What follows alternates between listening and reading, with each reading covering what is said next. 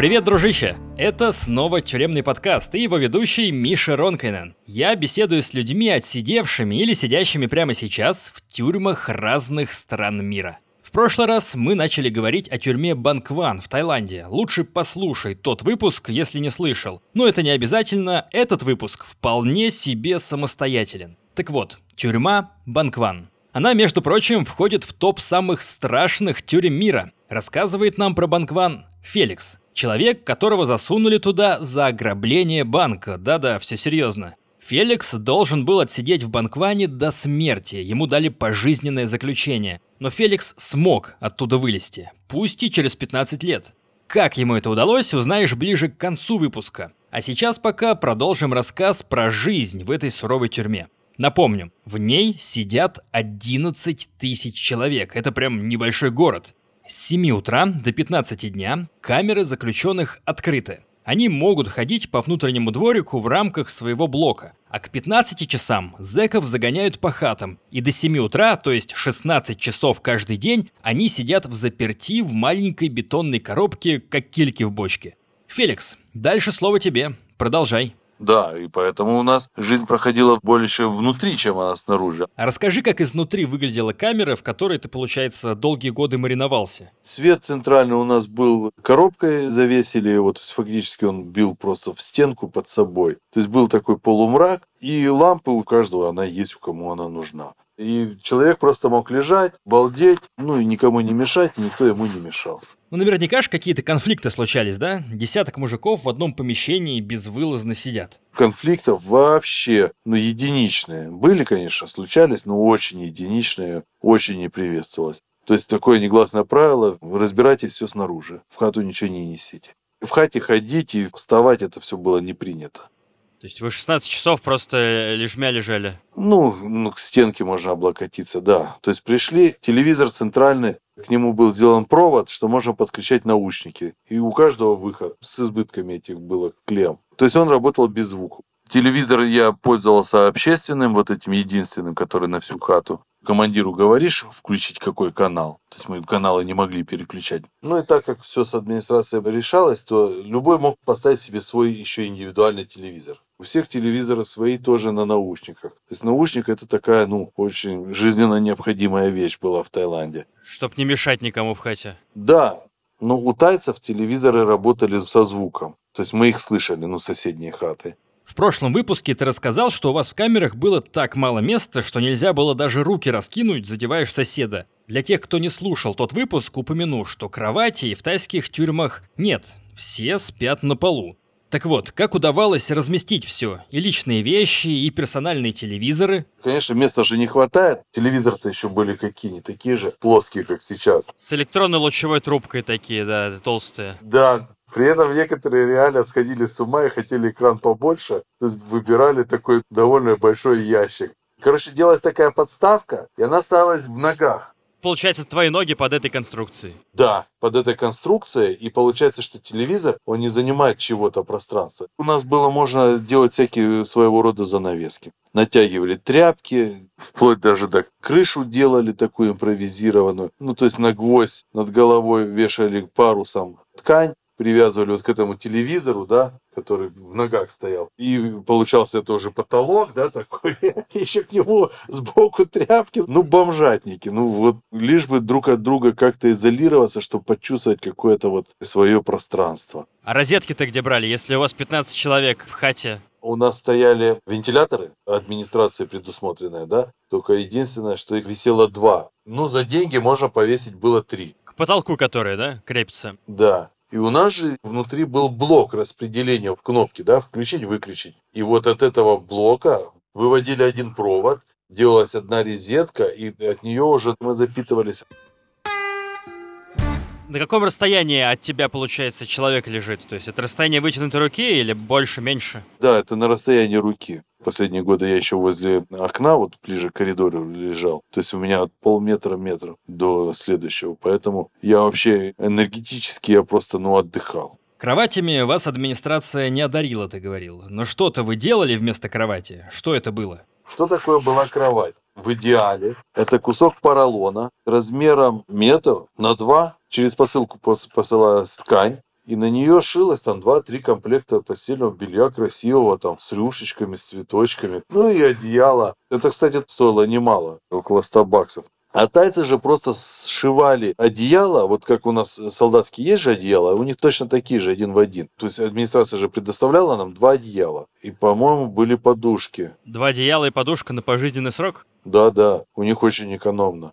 А как вообще э, происходило распределение мест в хате? Вот ты входишь э, в хату, и получается, кому-то надо подвинуться, а у него уже там вон телевизор стоит. Что делать-то? В хате получалось самые крутые, это вот четыре угловых места. И одно, которое возле туалета, несмотря что туалет, оно как раз-то тоже считалось крутым. Потому что, типа, больше приватности, да, с двух сторон огорожено? Да, да, получалось там огорожено. Опять же, пользование туалетом. Ну, у европейцев все оговаривалось. Естественно, когда принимают пищу, никто срать не пойдет. Это логично. И вообще старались в хате не срать. С 7 до 3, что ли, ходили в туалет по-большому? Да, конечно.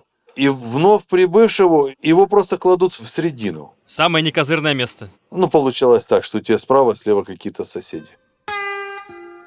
Где-то на девятом году, что ли, я уже перебрался к окну, к коридору.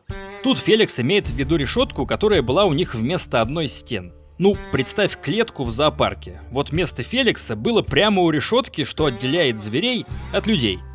Я видел кусок коридора, две камеры напротив, и так как наша хата была самая первая в коридоре, то я видел входную дверь, ну и там кусочек двора. Вообще просто фантастика. Но солнца, луны я не видел вообще 15 лет. А кто был с тобой в камере? Ой, у нас как Ноев ковчег. У нас был Гонконг, Непал, Голландия, Франция, англичашка, южноамериканец, я, казах, а, ну и из Израиля был человек. То есть это иностранная хата была? Да, это иностранная хата. А потом нам ее сломали. У нас получился залет. К нам просто поселили еще 8 тайцев. И все.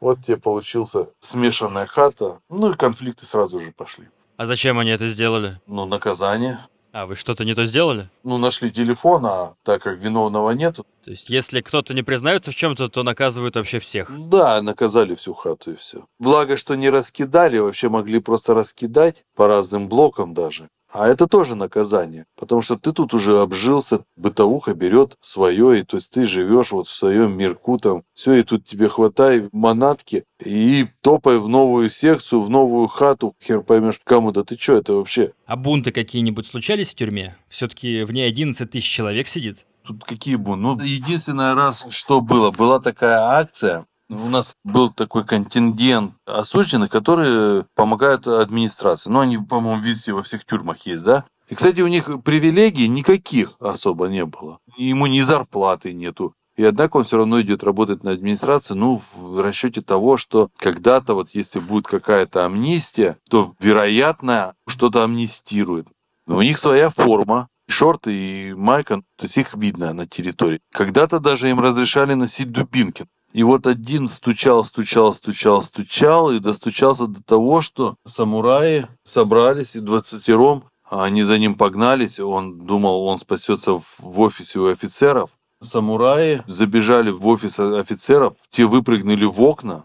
Офицеры? Офицеры, да. Ну, они же безоружные, они же только с палками. Сколько их там? Шесть человек в билдинге, плюс шеф, семь. Представь, на тысячу человек. И что с ним сделали? Они этого, значит, зарезали, разошлись, приехала команда, ну, типа нашего спецназа, и этих всех изловили, по-моему, троих забили до смерти.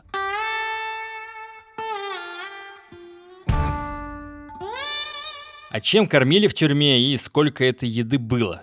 Это была тайская пища, но никто там борщи не варил. Тюремная пища была острая. Ну вот на завтрак во сколько он был и что давали? Завтрак в пол восьмого. Восемь национальных гимн уже все поели. Завтрак – это рис обязательно, и обычно это рыба, рыба-макрель. Без головы, так и плохо почищенные. В полдень, в промежутке, да, еще давали какой-нибудь жидкий рисовый суп сладкий. И овощи давали, но обычно огурцы. А ближе к трем, перед вашим закрытием, как я понимаю, был обед. Что на него давали? В обед это рис и суп. Том ям из рыбы, суп, например, с креветками и ананасом, острый такой. Ну, его давали раз в месяц, наверное, может быть, два. Вообще в ассортименте рыба, свинина, говядина и курица. В тюрьме еще очень соблюдалась религиозность. Было много мусульман, у них было своя меню, им приносили свои бачки. Бачки? О, расскажи, как вам еду привозили. Приезжали такие тележки, на них стоят большие емкости такие, кастрюли с двумя ручками, да, нержавеющие. Шесть штучек заходило на тележку. К воротам к секции подкатывали, и уже местные брали эту штуку и закатывали вовнутрь. Во внутренний двор, да? Да, во внутренний двор. То есть у вас три приема пищи было? С трех дня до 7 утра вы ничего не ели, получается? Или кто что успеет пронести? Ну, раньше было можно носить, у них были такие пинты, такие котелочки, и закрывается крышечка, и к ним такая ручечка приделалась. Ланчбокс. Да, типа того. И вот тащили прямо в хату и, и лопали. Первые три года я тоже там что-то носил с собой, знаешь, какие-то типа бутерброды. Потом у меня свелось все к бананам, и потом, наверное, лет после восьми только вода. И при этом я занимался железом, и вес вообще не теряется. И вообще интересное наблюдение перестройки организма я в себе наблюдал в положительную сторону. Просто мы в рутине, вот в такой вот в суете жизни, многие вещи не знаем о себе. И я вот перестал, вот три часа я поем последний раз, да, и до утра вообще и не чувствую голода, ничего. То есть представляешь, какая польза для организма? Как э, лечебное голодание каждый день. Ну да, но есть два варианта приема пищи ради насыщения, ради удовольствия. Вот когда это становится удовольствием, то это по сути наркомания. Да, но опять же я в горизонтальном положении, это тоже надо было учитывать. Все-таки 16 часов лежа. И вот где-то с 2005 по 10 за счет того, что магазины обеспечивали вообще нужды всех, тюремной пищи оставалось просто много. Ее брали уже как бы вообще малоимущие, то есть очередь не выстраивалась. Например, рыбу набирали для кошек. А что за тюремные магазины? Можно было купить еду и готовить самому? Если хочешь себе готовить, то надо было купить такие глиняные ведра, они как печки у них. Уголь, сковородку. Это же давало чувство свободы. В основном все население это копалось вокруг приготовления вот этой пищи. То есть заказал ордер, мясо, птица, где-то к часам к 9 уже приносили это все, распределяли. Еще и какие-то излишки были всегда в магазине. Например, там помидоры всегда можно было купить. В каждом блоке был этот магазин.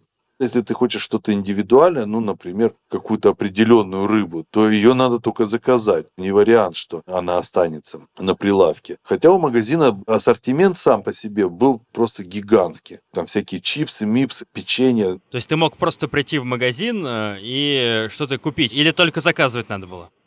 Часть товара, то, что 7-Eleven, то, что не требует приготовления, это было всегда. Лапша быстрого приготовления, всякие сладости, что идет с завода в упаковках. Все, что идет уже вот приготовлено, если кто был в Таиланде, те знают, на улице там у них готовят всякие такие вот сладости, это все надо было заказывать, приносили на следующий день. А готовили, получается, прямо в камерах? Внутри камеры вообще пусто. Внутри камеры у тебя только кровать скрученная. Готовка это все вот за эти 7 часов под навесами снаружи, где у тебя какое-то личное пространство, где вот эти ящики, куда можно свое барахло сложить. Их складываешь определенным. И получается такая как комнатка. Приделывалась э, такая импровизированная дверь, и это получилась хата целая. И там у тебя может быть даже стоять столик и стульчик. И там можно поставить сковородку. Там разводили рыбок в банках. Там живет кошка, которая может ходить и срать к соседям. Ее не будут за это даже бить, потому что кошек нельзя было обижать. А про какие ящики ты говоришь? Это что-то типа кубиков лего, раз вы из них домики во внутреннем дворе делали? Они были одни стационарные, одни можно было просто носить с собой этот ящик. Размером с микроволновку. Вот такой же, только фанерный. Это вот уже какая-то вот собственность. Делать петелька, и можно было на замочек закрывать вот этот на маленький. Ну и по требованию администрации в случае проверки открывать. А были ящики стационарные, в высоту где-то метр десять. Они бетонные, они шли рядами. Получается так, если ты купил два ящика, то все сверху пространство, это автоматически становится твоей площадью, да? Три ящика можно лежать на этих ящиках уже. И вот такой вот ящик стационарный, он доходил до 3000 бат. Это на наши деньги сейчас 6 тысяч рублей. Это навсегда, на весь твой пожизненный срок. Ну да, твоя недвижка. А, еще у нас был холодильник публичный. Всегда забитый, но он был. Ну и там спиздить могли. А так покупали все лед, и у всех были кулеры. Это такие пластмассовые ведра, знаешь, с термоизоляцией внутри там. Да-да-да, в них пиво на пикнике возят. Да, да, да. Надо же было продукты держать, иначе пропадет же все. А кулер это твоя личная собственность. Вечером в 3 часа дня, да, на территории все чисто, все убиралось вот в эти свои ящики, поэтому эти ящики нужны были, понимаешь? Весь твой мир вот в этом долбанном ящике. У нас еще были торговцы. Можно было купить все. И трусы, и носки. Ну, все, что в посылках приходило, да, все оказывалось на рынке. То есть висело все как на рынке, да, и стояли столики. Да, да. Особенно были очень модные это синтетические футбольные костюмы, чтобы Ливерпуль было написано или еще что-нибудь. У меня там один китаец из Тайваня, он делал эти Kentucky Fried Chicken. Курицу в панировке. Да, в панировке продавал. Сидел у него там столик, он сидит там, нажарит этих 50 ножек и продает их. Иранцы тоже, кстати, делали пирожки, продавали. Сигареты поштучно можно было продавать. Короче, у вас как рынок там все было, да? Так у нас и был маленький базарчик. Охрана тоже могла ходить и покупать пирожки эти? Охрана этого не делала, потому что охране так и так пирожки приносили бесплатно, чтобы они еще их покупали. А, дань. Ну, конечно, они же рэкетеры наглые же были. Им на халяву все. Охранники у себя в офисе ели или прямо на территории рынка могли похавать? Иногда они хавают на территории, сами офицеры, иногда уходят. Иногда в воскресенье прямо устраивают кухню, ну, с зэками скооперируются. Те сделают заказ, и у нас был один такой офицер, любил готовить. Слушай, если его не знаешь, что в рожу, да, ты думаешь, это зэк. Он также в каких-то штанах, в шортах спортивных, в майке и в тапках. А я верно понимаю, что вот это вот общее пространство, о котором ты говоришь, оно выглядит как такие фавелы? Да, это как муравейник. Джунгли какие-то эти, как Бангкок, знаешь, вот где бомжи ходят.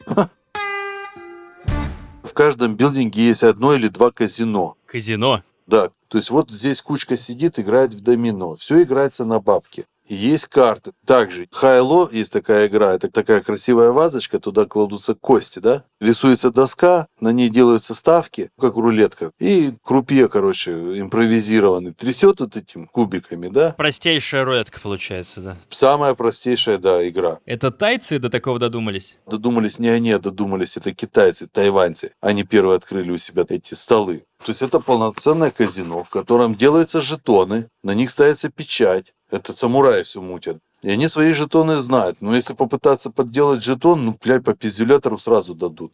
Жетон есть достоинством 200 бат, 500 бат, 1000, 15, 25 тысяч. То есть там все серьезно. Потому что это Юго-Восточная Азия, они азартные. И раньше можно было платишь бабки командиру в выходной день, и он тебя ведет на другой блок ну, на несколько часов. Там рыбки бои, петушиные бои, вот на такую всякую фигню. Метровый петух. Человека он не боится, ебанутая птица. А потом они все, ну, в 2004 году был э, птичий грипп, и администрация дала приказ, чтобы уничтожили всех кур. И глушотники вот эти, которые работают на администрации, ну, потому что у них рубашки темно-синего цвета были. И они пришли прямо, уничтожили всех кур там, и все. Остались только кошки, ну и крысы. Человеческие бои были? Крайне редко. Если двое подерутся, и попадет такая смена, и выходной день, прямо по радио объявляют, что вот у нас нашлось два долбоеба, давайте сейчас посмотрим, кто из них сильнее. Получается, ну, честно сказать, порнография. Надзиратели тоже смотрят, приходят. Да, да, с их же подачи. Тайцы, кстати, дуэли, они не фанаты этого всего. А они не любители там один на один, толпой на один. Это вот по их Это нормально у них.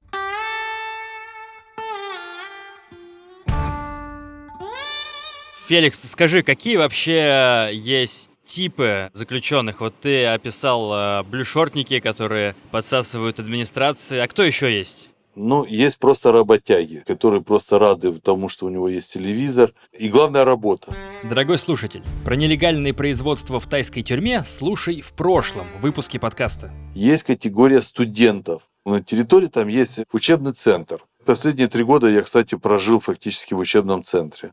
И мы дошли до того, что вообще раньше водили по пятницам, а потом уже начали водить каждый день. Ну, у нас там появились проекты, мы там стены разрисовывали. Короче, все только с рисованием. Там есть разные классы, ну там типа массажисты, сапожники, несколько высших учебных заведений заочно, да, юридически еще какое-то. Приходят снаружи учителя и собираются группы. Кто еще есть? Еще есть работники, которые уходят работать на хознужды. Через них можно было записки относить. Пищу они разносят по блокам. Есть офисные сотрудники. Это обычно образованный блатной таец, такой как Дон Корлеоне, знаешь? И они работают в офисе. Любой вопрос он тебе решит с администрацией. Так, а опущенные есть э, аналоги? Опущенных нет такого понятия в Таиланде. Есть ладибои, официальный статус. В Банкване их было немного, у нас э, статьи же тяжелые. Тюрьма такая специфическая, для очень такого серьезного криминала. Их может быть на всю тюрьму, наверное, не больше десяти. В целом они живут в одной хате, и они любят пожить в госпитале. Самый легкий режим там, да? Да, для привилегированно привилегированных. Там же не шмонают, плюс там еще какие-то таблетки можно нажраться. Может быть, у двоих-троих из них были эти импланты в верхней части тела. В груди? Да. Ну вот одного я видел, но я его видел в паттайской тюрьме. Он был стопроцентным, то есть он был обрезанный ладибой, то есть он фактически женщина, да? То есть у него нет э, мужских органов, у него женские гениталии. Он и выглядел так. Он жил в госпитале в одиночке, изолировали так, что ну просто понимали, что будут ебать иначе. Днем он был а санитар. А леди-бои, получается, они продают себя в тюрьме, они зарабатывают этим? На халяву не хотят они. Они занимаются проституцией, но знаешь, как они занимаются ей? Обычно они находят себе чела и выходят за него замуж. И чел этот, как правило, не бедный человек. А когда женится, он уходит к своему мужу и живет у него. Тогда они обустраиваются, башляют деньги, вот живут иногда вот в маленьких полухатах на 8 человек. А богатых там много. Вот эти 85% за наркоту, это же не уличные торговцы. Это дилеры, это реальные люди, которые занимались серьезно наркотиками. Тут у Феликса что-то случается с диктофоном. Небольшая часть разговора записывается очень-очень плохо. В ней Феликс рассказывает о заключенных миллионерах и просто влиятельных заключенных. Рядом с ним, оказывается, сидели главный доктор Таиланда, генералы полиции и влиятельный монах. Последний – за растление малолетних. Да, он это совершил, но к нему приходят его поклонники и валяются перед ним в ногах у этого педофила. А как вообще э, вот люди, которые на пожизненном заключении без секса, они просто выключают у себя какой-то рубильник в голове или все-таки хочется? Кто-то мастурбирует. То есть прям в открытую, что ли? Не, никто публично.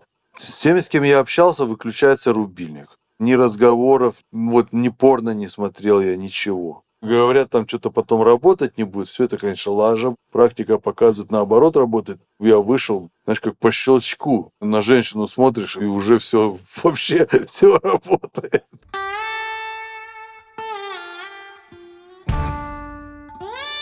А что у вас со свиданками было? Разрешалось встречаться с людьми с воли? В этом плане было довольно свободно. То есть можно было иметь два визита в неделю. 40 минут продолжительность переодеваешься, то есть одеваешь, ну, установленного образца вот эту форму, да, там такую рубашечка голубенькая, и шортики, или синие, или коричневые, и тапочки. Как выглядело помещение для визитов? Получается такой длинный коридор, ну, метров 20, полтора метра шириной, 3 метра высотой, каждый метр стулья, закрепленные. Передо мной сетка рабится и прутья. Потом такой же самый коридор, такой же ширины, метра вот эти полтора, да? И там сетка и прутья, и там сидит мой визитер. То есть нас разделяет коридор. И раньше это просто друг другу кричалось. Там такой рев стоял. Ну, представляешь, как же надо докричаться. А потом сделали телефоны, убрали сетку и поставили оргстекло, Теперь я вижу его через грязное стекло. Мы на расстоянии полутора метров друг от друга. Нету такого, знаешь, как в американских фильмах, что ты кладешь руку на стекло, и с другой стороны кладет твоя жена? Да, да, так можно сделать. Но между нами еще два метра будет. Вообще, иностранцы начали делиться своими визитерами. То есть фишка была в том, чтобы найти как можно больше визитеров и просто сосать кого-то бабки. Человек приходит тебе на визит, он тебе там купит э, блок сигарет. То есть можно было передачку сделать во время визита, да? Да, он э, записал это, он оплатил это в магазине снаружи, там еще были магазины не только внутри тюрьмы. Там до хрена было товара. Кулинария, бакале. Визитер говорит, какой блок, кому это отдать. И в тот же день приносили. Там можно было купить одежду, трусы, майки, вот такой вот. Короче, большой список.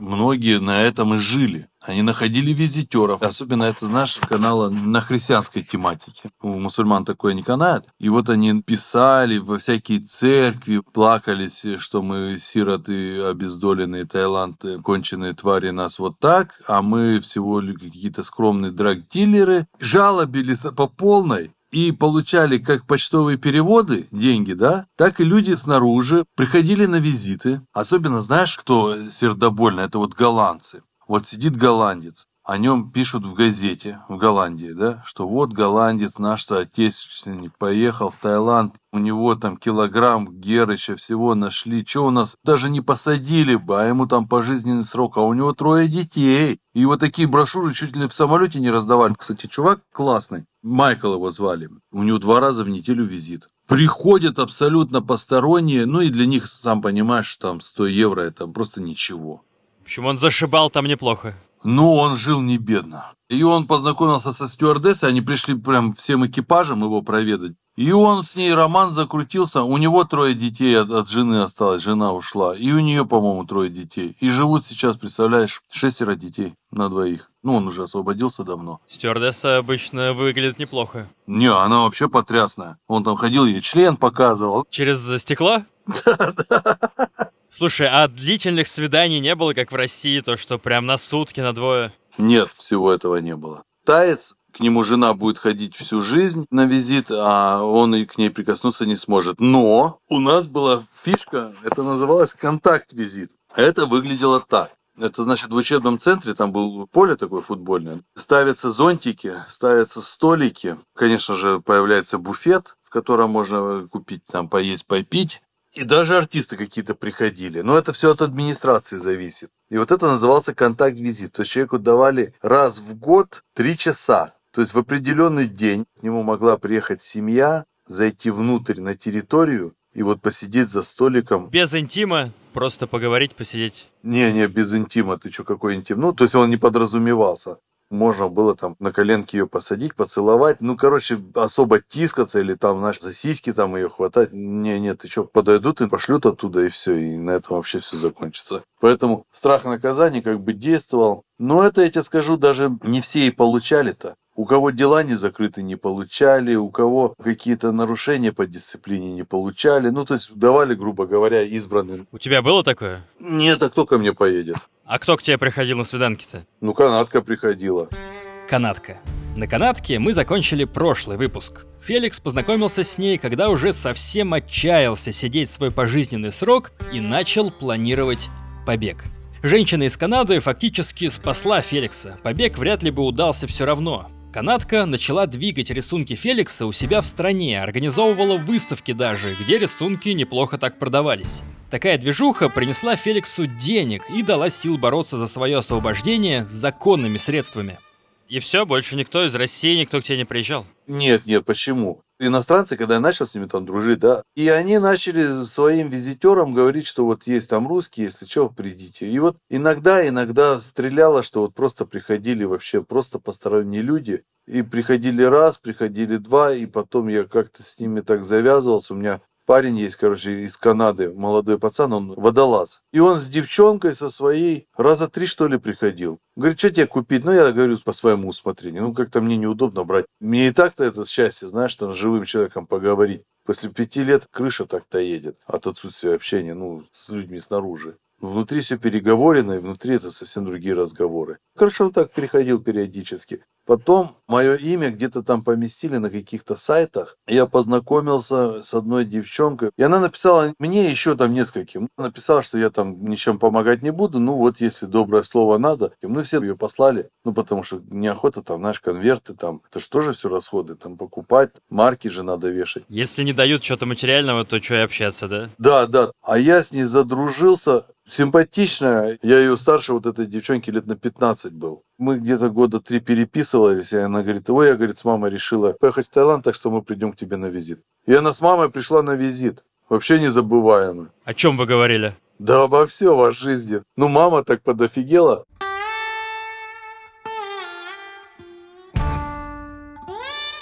Феликс, э, тебе дали пожизненное. Почему ты вышел через 15 лет? Как так вышло? А стечение обстоятельств. Сила мысли. Ну, я вообще не был там каким-то, знаешь, копником. Я все-таки жил за границей. Ну, у меня вот, например, брат есть родной, старший на два года. Он капитан загранплавания уже лет 15. Ну, то есть, понимаешь, что я из нормальной семьи, и то, что произошло в моей жизни, это просто, ну, результат каких-то моих неправильных действий. Конкретно действие мне туда уже просто привело. Это как последняя точка была. А вообще, это результат многих ошибок на протяжении жизненного пути, да. Ты кармически, грубо говоря, насобирал на хорошую плюху, да. И хорошо, что она произошла так, а не произошла, допустим, иначе, да. Там можно было здоровье потерять, жизнь потерять я начал понимать, что надо теперь в обратную сторону как-то выкручиваться. То есть надо себя менять, становиться хорошим, да, правильно? Что для этого надо? Ну, физически понятно, но я спортом всегда занимался. Начинаешь исправлять ошибки, перестал там врать, курить. То есть у тебя аккумулируется позитивная энергия. И вот первые три года у меня было вообще непонятно. Ну, я не понимал, что делать, как дальше, чего ждать. А потом я понял, что не надо ничего ждать, что жизнь, она вот она сегодня. Каждое мгновение, она идет. И вопрос только, как ты на это будешь смотреть и как ты будешь этим распоряжаться. Ну, творчество. Я им там стены разрисовал, Потом еще писал письма там в российское посольство, я писал в МИД России, я писал президенту России. Ну, потому что я был не согласен, потому что я не совершал убийство. Меня же посадили за убийство, но я не совершал, но вины своей не уменьшаю, но тем не менее, я же не могу ее увеличивать. Русскому посольству вообще было с прибором очень долго. Но терпение, труд все перетрут. Потом поменялся консул, а потом поменялся посол. И вот новый посол с большой буквы Барский, Кирилл Михайлович, пришел на визит. Я дар речи потерял. Ну, я, говорит, в целом вашу историю знаю. В помиловании вам отказал король, потому что, говорит, мы никакого содействия не оказали. Они все знают. И все по дипломатическим ходам решили. Посольство взяло меня на гарантию с формулировкой «достаточно отбыл свой срок». Меня выпустили под гарантию от посольства. Я еще 4 месяца прожил в Таиланде на реабилитации. И потом только вернулся домой. Расскажи про свой последний день вот в тюрьме. Меня вызвали накануне, сказали, что у меня счет закрытый в магазине, то есть я больше ничего заказывать не могу. А это уже знак того, что уже все, я снят с довольствия. Ну, конечно, начал собираться. Самые близкие как бы знали, что я должен вот-вот скоро выйти, потому что документы делали, все. А так я особо не афишировал. У меня долгов ни перед кем не было. Вот вещей у меня было много. У меня было книг 40-50. Но у меня были самые такие дорогие вещи по рисованию. Ну, это такой пенал получался. И вот эти книжки, килограмм, наверное, 45 получилось, это торба. Ну и вот, и все. У меня был забавный момент, конечно, я адреналина хапнул. У нас наличку уже запретили, ну, где-то за полгода. А там, короче, сейчас закон ужесточили, что если находят любую там купюру или монету, и за телефон тоже, то это, короче, новый срок, это дают сразу пятак. А у меня было налички тысяч 15 бат. Ну, как-то они копились, тайцы надавали, я нормально же со всеми жил. Ну, все понимают, человек выходит, у него вообще ни рубля, ничего. Тем более мне еще надо было в Таиланде жить. А куда я их дену? В задний проход я не умею пользоваться. Я их в ручки попрятал. Там, ну, короче, раскидал эти деньги. Ну, в косарях были бабки. У меня был словарь разорванный, английский. И я туда ее в 4 свернул, вложил в подложку. И, знаешь, есть такой, называется бульдог клип. Ну, такая прищепка металлическая для документов. Вот я ее туда раз и прищемил. Со мной выходило еще трое или четверо тайцев. И представляешь, тащу свою сумку, у всех, знаешь, там пакетик, документы и все, что там с тюрьмы можно тащить. Мы выходим в эту нейтральную уже зону, где визит-эрия. Визитерия только для визитеров, кто посещает тюрьму. Там стоит стол, сидят 5-6 э, охранников, это время 12 дня. И все, и они говорят, давайте сейчас досмотр. А что досматривать этих четверо? Там ну, в руках пакетик. И я тут со своей. И он, Все, думаю, сейчас найдут и поеду я обратно. Тайца восторжествует в очередной раз, скажет, нахуй вы за него просили, это был бандит, он и остался. Работа посольства на смарку, представляешь, полтора года. И все, он в руки берет этот словарик, представляешь, а он же скрепкой вот этой прищелкнул. Вот если бы он ее расстегнул, да, ну там даже искать не надо, она бы просто выпала бы, эта бумажка. А он на меня смотрит, мне жарко. Я на него смотрю, улыбаюсь, говорю, пиздовать уже надо, надоело мне тут у вас сидеть. А он эту книжку так небрежно обратно в сумку кидает. Ну, естественно, я адреналина хапнул возле ворот тюрьмы. Меня должен встречать был Бенни. Бенни – это адвокат Феликса. Меня должен встречать был Бенни, представитель посольства, консул. Посольство вообще, короче, забило. И, значит, меня командир должен передать на руки адвокату и посольству. И он такой говорит, а где, говорит, посольство? Говорит, давай звони.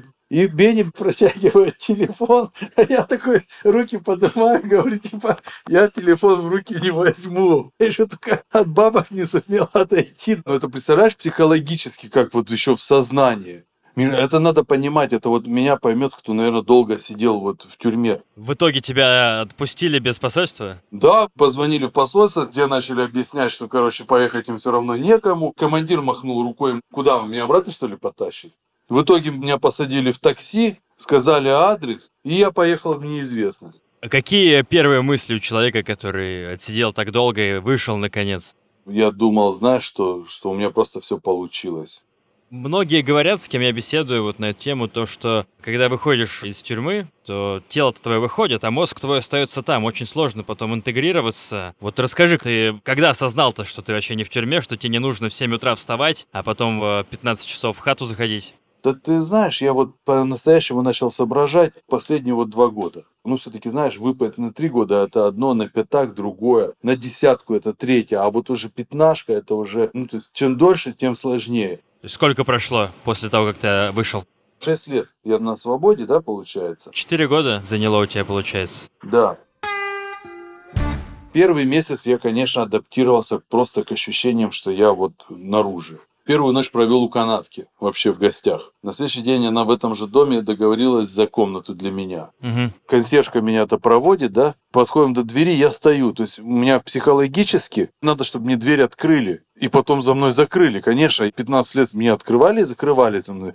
Это вот самое элементарное. Я захожу в лифт, полный лифт там иностранцев. Все смотрят на меня, как на последнего зашедшего. Ну, я чувствую их взгляды, да?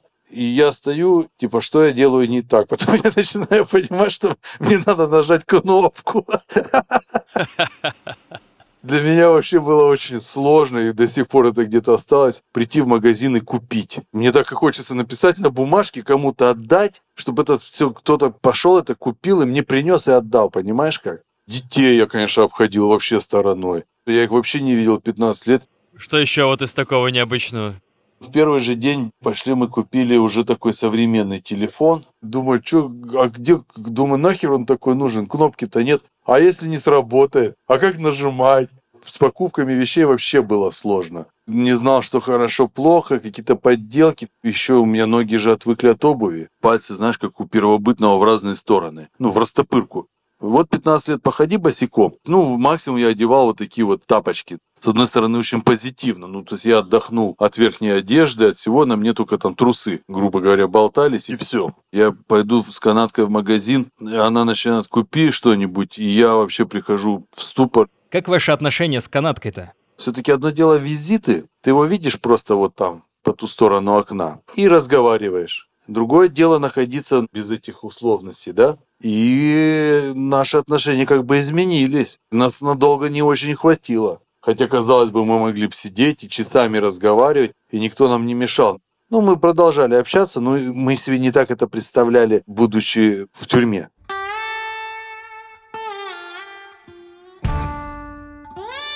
Как ты сейчас вспоминаешь вот эти вот 15 лет, которые ты провел? Вот честно, последние два года я вообще не вспоминаю и вспоминать не хочу с высоты своего текущего опыта, вот что бы ты сказал себе молодому? Я бы сказал себе, иди учись, получи специальность и работай, и будь счастливым человеком. Ну, ты считаешь, что эти годы, которые ты провел в тюрьме, они не стоили того, верно? Нет, они не стоили того.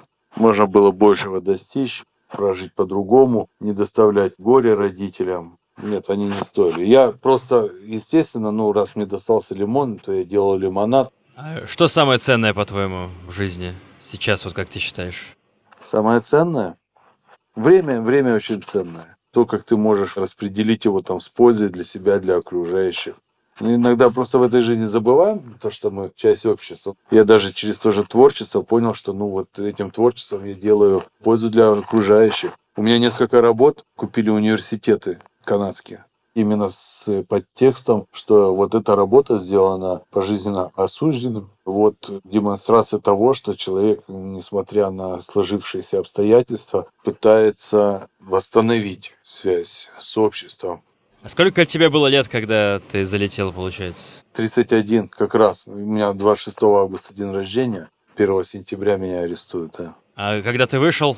44. Феликс, спасибо тебе большое за эту беседу. Я не знаю, сколько от нее останется, но мы с тобой вот э, пять с половиной часов уже разговариваем. У меня села вся техника по несколько раз. Знаешь, э, многие мне говорили, герои подкаста, которых записывал раньше, что есть э, люди в тюрьмах со стержнем, а есть без стержня. Вот очевидно, что ты человек со стержнем, что сумел выжить в этом месте, сделать себя лучше и продолжаешь жить сейчас полноценной жизнью без оглядки на эти 15 лет, даже о них не вспоминаешь, как говоришь. Да, у меня все в порядке. У меня есть ребенок, у меня вообще все хорошо. Это классно. Спасибо большое тебе. Пока. Пока на связи. Дорогой друг, спасибо, что слушал выпуск. Если понравилось, оцени его лайком, подпиской, комментарием, смотря что из этого можно сделать в том месте, где ты его слушаешь. Все визуальные материалы к подкасту, фото из тайской тюрьмы, видео, если найду, будут в моем телеграм-канале «Миша, нижнее подчеркивание, едет». Подписывайся обязательно. А новый выпуск подкаста выйдет уже через неделю. Тебя ждет рассказ о тюрьме США. Я Миша Ронкайнен. Пока.